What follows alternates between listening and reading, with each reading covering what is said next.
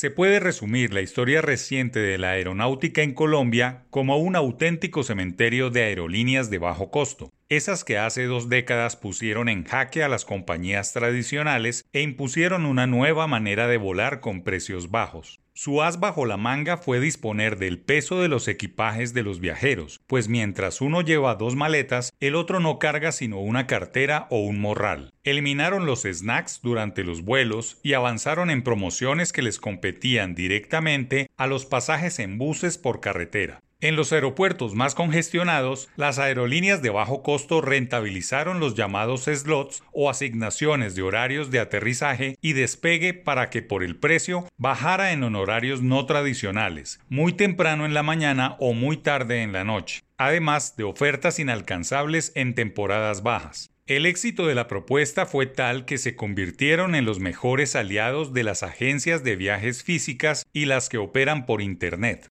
Fue una revolución hasta finales de 2019 cuando sobrevino la pandemia y muchas aerolíneas tradicionales quebraron. Solo algunos gobiernos tuvieron que rescatarlas por considerar su negocio como de seguridad nacional, pero las de bajo costo no tuvieron las intervenciones requeridas para salir a flote. Hay que recordar que en el gobierno nacional pasado se sondeó la idea de ayudarle a Avianca a salir de la crisis económica, pero la situación económica del país no aguantaba un salvamento más para esta compañía que en otros momentos de la historia siempre había acudido a la ayuda de los gobiernos. Viva Air también intentó pedir ayuda a la administración pasada, pero igualmente el palo no estaba para hacer cucharas. La actual trama de Viva, pretendiéndose fusionar, integrar o unir a Bianca con investigaciones en desarrollo que pueden terminar en sendas sanciones económicas por parte de la Superintendencia de Industria y Comercio, es solo un episodio nacional en el que nacen y mueren aerolíneas de bajo costo que al final siempre son absorbidas por el dominante en el mercado, en este caso Avianca. Hoy el mercado dicta que Colombia es el único país en el vecindario en donde se enfrentan de tú a tú los grandes jugadores, como son la chilena Latam y la panameña Copa. Avianca sigue siendo una empresa de historial colombiano, con casi 10.000 trabajadores en el país, pero con domicilio legal en Panamá. La aerolínea tiene el mayor porcentaje de vuelos locales e internacionales y sigue siendo la primera alternativa, lo que la hace bastante fuerte en un mercado de más de 50 millones de colombianos.